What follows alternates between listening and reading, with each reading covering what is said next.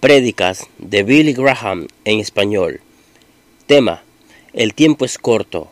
Esta noche quiero que vayan conmigo al Salmo 90 y quiero hablar sobre la brevedad de la vida y seré breve como lo hice anoche. El Salmo 90, el verso 10 y el verso 12. Salmo 90 del verso 10 al verso 12. Los días de nuestra edad son 70 años, y si en los más robustos son 80 años, con todo su fortaleza es molestia y trabajo porque pronto pasan y volamos. ¿Quién conoce el poder de tu ira y tu indignación según debe ser temido? Enséñanos de tal modo a contar nuestros días, que traigamos al corazón sabiduría. ¿Has pensado en eso cada día, dice el Señor? Dios ha dicho que puedes vivir hasta los 70 u 80 años. Pero si vives hasta los 80 años seguramente pasarás trabajos y tendrás mucho dolor.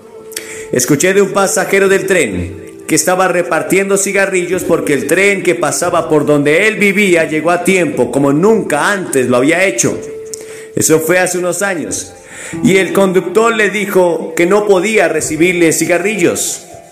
Y este hombre le pregunta, ¿por qué? Porque este es el tren de ayer, Señor. Hay un colapso de tiempo para todos nosotros. ¿Sabe lo rápido que una persona podía ir en los días de Jesús? Era tan rápido como podía correr un caballo. Y eso ocurrió hasta 1830 cuando desarrollamos un motor más rápido que un caballo. Piensen en eso. Todos esos cientos y miles de años que solo podíamos ir tan rápido como corriera un caballo. Luego en 1910 desarrollamos un avión militar que podía correr a 42 millas por hora. Y luego recuerdo como si fuera ayer, cuando el Limber partió hacia París y en 33 horas estaba en París. Y pensábamos que verdaderamente eso era rápido. Hoy nos montamos en un Concorde, o algunos lo hacen, y están allí en tres horas y media. Y en 1960 empezamos a volar por el aire a 18 mil millas por hora cuando subimos a la estratosfera. Ahora mi padre corría en una carroza alada por caballos, pero ahora tratamos de vivir en una era espacial el tiempo está colapsando por encima de nosotros. ¿Cuánto tiempo nos queda? El salmista le pidió al Señor que le recordara cuán breve era su tiempo. He aquí has dado a mis días término corto, y mis años son como nada delante de ti porque mil años delante de tus ojos son como una de las vigilias de la noche o una sombra de la tarde de un día. Para el Señor mil años es como si fuera un día. Y Él está sentado sobre el círculo de la tierra cuyos moradores le parecen como langostas. La hierba se seca, la flor se cae, mas la palabra del Señor nuestro Dios permanece para siempre. Y tú recordarás todas las cosas porque todas las generaciones delante del Señor son como nada. Morimos porque todos nosotros, desde el momento en que nacimos, empezamos a morir. Y todos vamos hacia ese lugar, quieras o no. Todos estamos bajo sentencia de muerte. Y no habrá nadie en esta audiencia que esté vivo dentro de 100 años. Nadie, todos vamos a morir. ¿Y usted qué va a hacer con esos pocos años de vida que tiene? Cada ser humano tiene el mismo número de horas y minutos cada día. ¿Sabes cuántos minutos tienes al día? 1440. ¿Sabes cuántas horas tiene una semana? 168. Si usted vive hasta los 70 años, sus primeros 15 años son la niñez. Pasas 20 años en la cama, durmiendo. Tus últimos 5 años son limitaciones físicas. Eso quiere decir que el tiempo que realmente tienes son aproximadamente 30 años para vivir. Y parte de ese tiempo lo pasas comiendo, trabajando y calculando los impuestos. Y la escritura hace esta pregunta, ¿cuál es tu vida? Es como vapor que aparece por un corto tiempo y luego se desvanece. Aún el más viejo no vivirá mucho. Nuestro tiempo es corto y ya está en las manos de Dios. Y vas a dejar este mundo ya sea por un accidente, un cáncer, un ataque cardíaco, ya está dispuesto. Y la escritura dice que está establecido para los hombres que mueran una sola vez y después de esto el juicio. Hebreos 9:27. Te vas a presentar un día ante el gran juicio de Dios para dar cuenta de todo lo que hiciste en esta vida y cómo viviste y lo que hiciste acerca de Jesucristo. Porque Dios entregó la vida de su Hijo en la cruz para librarte de tus pecados, para salvarte. Porque ves, todos somos pecadores. Todos tenemos la misma enfermedad llamada pecado y no importa tu color de piel, Dios no hace distinción de razas. Dios mira tu corazón y Él ve que hay una enfermedad espiritual en tu corazón y esa enfermedad se llama pecado. Y todos somos pecadores. Esto significa que hemos quebrantado las leyes de Dios. Nos hemos rebeldizado en contra de Dios. Y como nos hemos rebelado contra Él, vamos a tener que enfrentar el juicio de Dios. Y Él va a decir, apartaos de mí, hacedores de iniquidad, nunca los conocí. No me importa qué tan rico seas. No me importa cuántos estudios tengas, ni las buenas obras que hayas hecho. Todo eso delante de mí son como trapos de inmundicia. Ahora un hombre, por más rico que sea, no puede comprar más minutos para vivir. Ningún científico, por más inteligente que sea, puede crear más tiempo. Ni siquiera puedes ahorrar un poco de tiempo para gastarlo al otro día. Bueno, tienes un poco de tiempo libre hoy, dicen, me gustaría ahorrarlo para gastarlo al otro día. No puedes hacer eso. Hay una urgencia de tiempo. Y la Biblia dice que debemos redimir bien el tiempo porque los días son malos. Miramos nuestros periódicos y lo único que encontramos en esas noticias son violencia, asesinatos, muertes, hambres, pestes. Y todo esto está pasando en el mundo hoy. Tenemos una gran tarea por delante. El mundo aún tiene un poco de tiempo. Tenemos la tarea de predicar el Evangelio, de redimir el tiempo, porque los días realmente son muy malos. Y hay una frase que se utiliza en los negocios acerca de ganar tiempo. Y escuché de alguien, un hermano en Cristo, que le gusta diezmar de su tiempo. Escuché de personas que diezman de su tiempo. Y se supone que nosotros debemos diezmar de todo nuestro dinero que ganamos, porque el 100% de nuestro dinero le pertenece a Dios. Pero también podemos diezmar de nuestro tiempo. Tomar ese tiempo y dedicarlo a estudiar la escritura para orar, para predicar el Evangelio. Usted puede decir que pasamos mucho tiempo en las autopistas interestatales en medio del tráfico. Usted sabe, hemos inventado todas esas cosas modernas para ahorrar tiempo, pero ahora tenemos menos tiempo que nunca antes. Ahora tenemos mucho menos tiempo del que tenía mi madre o mi padre en los días de los caballos y del buggy. Sin embargo, tenemos autos rápidos, aviones rápidos, y están corriendo de un lugar a otro como locos. Y la mayoría de nosotros no sabemos cómo llegamos allí. Tienes mucho tiempo, pero ¿para qué? ¿Tienes tiempo para servir a Cristo?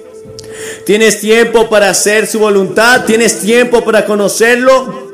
¿Le has dicho como decía el salmista? Y te has puesto a disposición de Él, como dice el Salmo 31:15, mis tiempos están en tus manos. Hay una película actualmente que se muestra en esta área, se llama Compromisos. ¿Has comprometido tu vida con Cristo? ha reflexionado acerca de esto diciendo, sí, yo voy a la iglesia y he sido bautizado y he sido confirmado.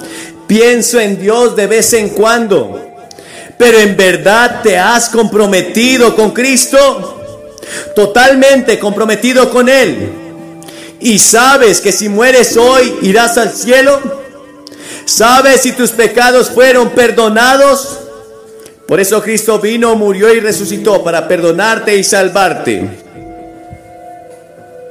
Y luego está la tiranía del tiempo. Nos controla y nos frustramos huyendo de una cosa a otra, porque sentimos que no tenemos el tiempo suficiente para hacer todo lo que realmente debemos hacer. Jesús dijo, debo hacer las obras que el Padre me encomendó mientras el día dura. La noche viene cuando nadie puede trabajar. La noche llegará a algunos de ustedes y entonces no podrán hacer nada. No tendrán oportunidad de servirle a Dios. Sírvanle a Dios mientras vivan. Sírvanle ahora. Pónganlo en primer lugar. Sin embargo, Jesús al final de su vida dijo, he acabado la obra que me encomendaste hacer. Dios tiene un plan para tu vida y Dios te ayudará a cumplir su propósito y entonces tendrás paz y un gozo incomparable si pones tu fe y confianza en Él. Oh sí, cuando Jesús dejó la tierra había personas que deberían ser sanadas, personas que deberían ser tocadas, pero Jesús dijo, he acabado la obra que el Padre me había asignado. Y Dios te ha asignado una obra que solo tú puedes terminar. Y Dios te necesita en su reino. El tiempo puede ser nuestra herramienta, pero nosotros también podemos ser sus esclavos. Aún así, el tiempo es increíblemente justo y perdonador. No importa cuánto tiempo hayas perdido ayer, mañana tendrás otra oportunidad. Ada y Stevenson dijo una vez, no son los días de tu vida, sino la vida en tu día lo que cuenta. ¿Tienes que comprarlo? ¿Qué precio podrás pagar por él? El precio es que no tendrás tiempo para ciertas cosas. No debemos dejarlo a la deriva. Hacer todos los placeres y beber todo lo que podamos. Y todas las demás cosas que están mal. Dios quiere que nos amemos los unos a los otros. Lo principal que Él quiere es que amemos a los demás como a nosotros mismos. No importa las razas. Lo que verdaderamente distingue a un creyente es el amor. Eso es lo que distingue la fe de los cristianos, el amor hacia los demás. Ahora tu vida debe ser cuidadosamente planeada. Y luego está el término del tiempo. El apóstol Pablo escribió en Primera de Corintios, el tiempo es corto. En Apocalipsis dice que el tiempo no será más. Jesús y sus discípulos pasaron el tiempo de Mateo capítulo 24, los 95 versículos hablando del fin de la edad.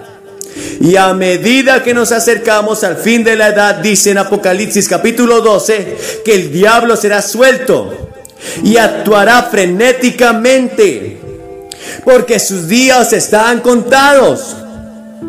Sí, hay un diablo real, hay un Satanás real hay demonios y ellos van a luchar por tu alma esta noche. Porque Satanás no quiere dejarte y él luchará por mantenerte en su reino. Porque hay dos reinos, el reino del diablo y el reino de Dios. Y tú tienes el derecho a elegir y a decidir dónde quieres estar.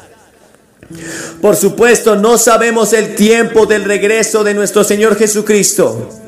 En el Evangelio de Marcos capítulo 13 dice, pero del día y la hora nadie sabe, ni aun los ángeles del cielo, sino solo mi Padre. Por tanto, velad, llorad para que no entres en tentación, porque no sabemos cuándo Él venga.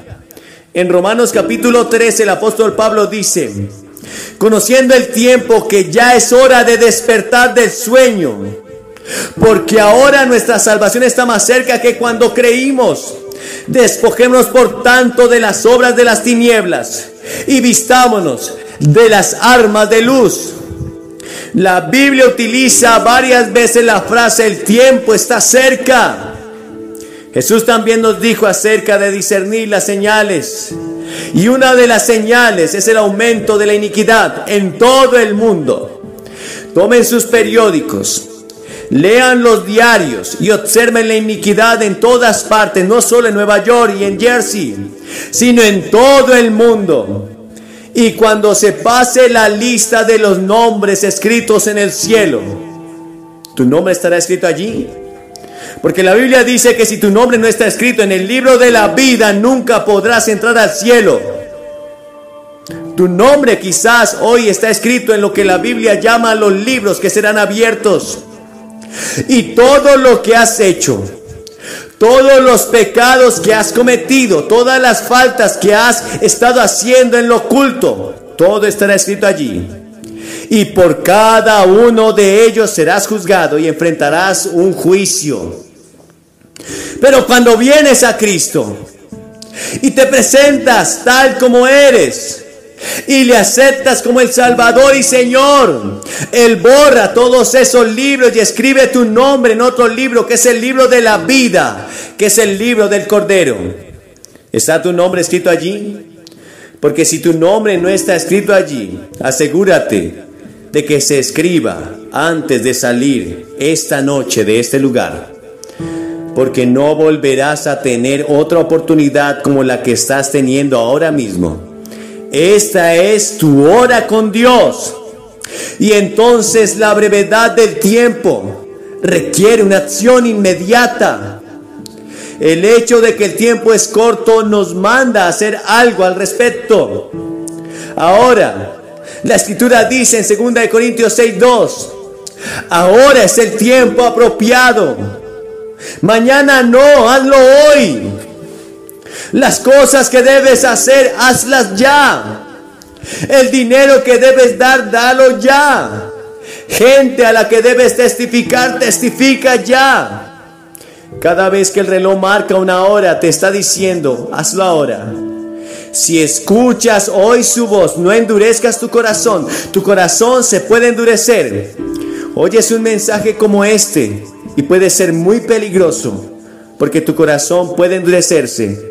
Y la próxima vez que escuches el Evangelio, tu corazón estará cada vez más duro. Más duro, más duro. Ven a Cristo ahora. Si hay una pequeña duda, el tiempo es ahora. Y luego está la advertencia del tiempo. Algún día será demasiado tarde para tu alma. El tiempo es demasiado corto para la indecisión y la vacilación. No se detenga entre dos opiniones. Los tontos dicen que hay mucho tiempo. El diablo te dice, hay mucho tiempo. Cada mañana tienes 86.400 segundos que puedes invertir o malgastar. Cada día el banco del tiempo abre una nueva cuenta para ti y no hay mañana. Ven ahora. La escritura dice, viendo que todas estas cosas están sucediendo, ¿qué clase de personas deberíamos ser? Leí un artículo hace algunos años de personas que se la pasaban muy bien y la persona que lo escribió, que escribió el artículo decía, beben como si no hubieran mañana. Probablemente hayan escuchado la canción Otro tiempo, otro lugar. Y eso es lo que probablemente el diablo susurrará al oído esta noche cuando los invite a hacer su compromiso con Cristo, con cientos de miles que han de venir a Él, Satanás te dirá, otro tiempo, otro lugar. Este no es el momento para ti, pero este es el momento para ti. El que estés aquí indica que es el momento. Por alguna extraña providencia y coincidencia, Dios te ha traído aquí esta noche. Y antes de venir, usted quizás pensó que estaba bien con Dios, pero ahora no está seguro. Pero quieres asegurarte, quieres estar seguro. Sí, y el diablo siempre te dirá, hazlo, pero en otro tiempo, en otro lugar. Pero Dios dice, es aquí y ahora. En Lucas 19 Jesús nos habla llorando de Jerusalén ¿Cuántas veces quise cubrirte como la gallina cubre a sus polluelos?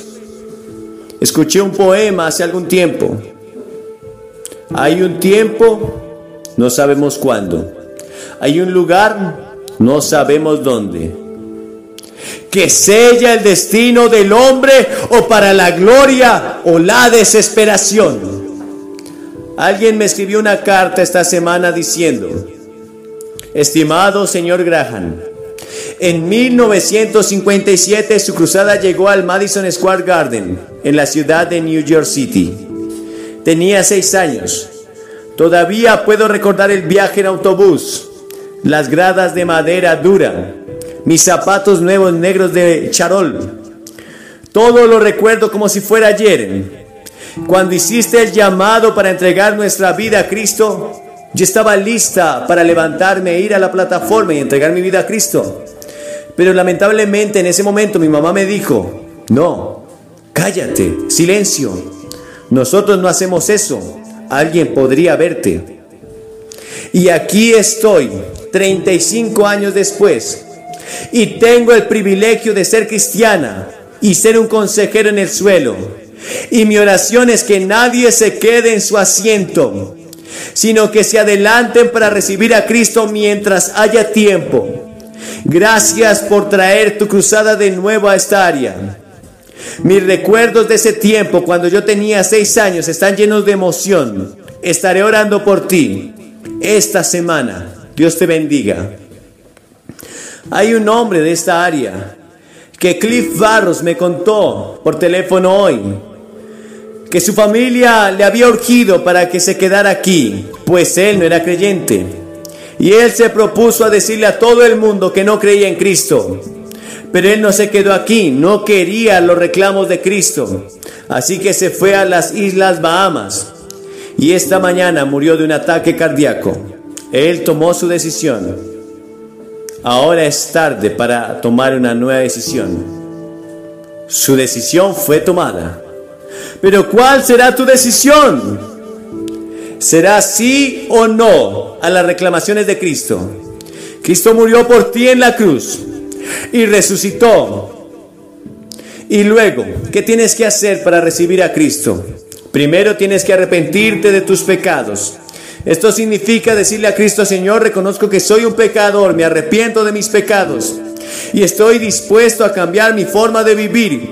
Quiero servirte, reconocerte y entregar mi vida a ti. Te necesito, Señor. Yo quiero hacer mi compromiso contigo. Y esta cruzada que ves nunca más la volveremos a tener, nunca más volveremos a estar en este auditorio. Y tú estás aquí esta noche y voy a pedirte que vengas ante esta plataforma y no importa que estés en los balcones, no importa que estés en el coro. Solo te tomará un minuto, voy a hablar contigo, te daré algo de literatura y luego podrás volver a tu casa. Ven porque este es el tiempo aceptable para ti. Tus días se están acortando y quizás nunca más vuelvas a tener esta oportunidad. No desperdicie la oportunidad que Dios te está dando hoy. Debe ser públicamente, pues Cristo murió por ti públicamente, escupido, abofeteado, la chusma delirante, injuriándole. Públicamente lo hizo por ti. Y Él dice que si tú no te avergüenzas de Él, Él tampoco se avergonzará delante de su Padre de ti y de sus ángeles. Solo debes venir por fe y fe significa compromiso, que estás dispuesto a rendirle tu vida a Cristo y apartarte de tu pecado y a confesarle públicamente. Ven ahora, este es tu tiempo. Por favor, ven ahora. Estaré orando por ti.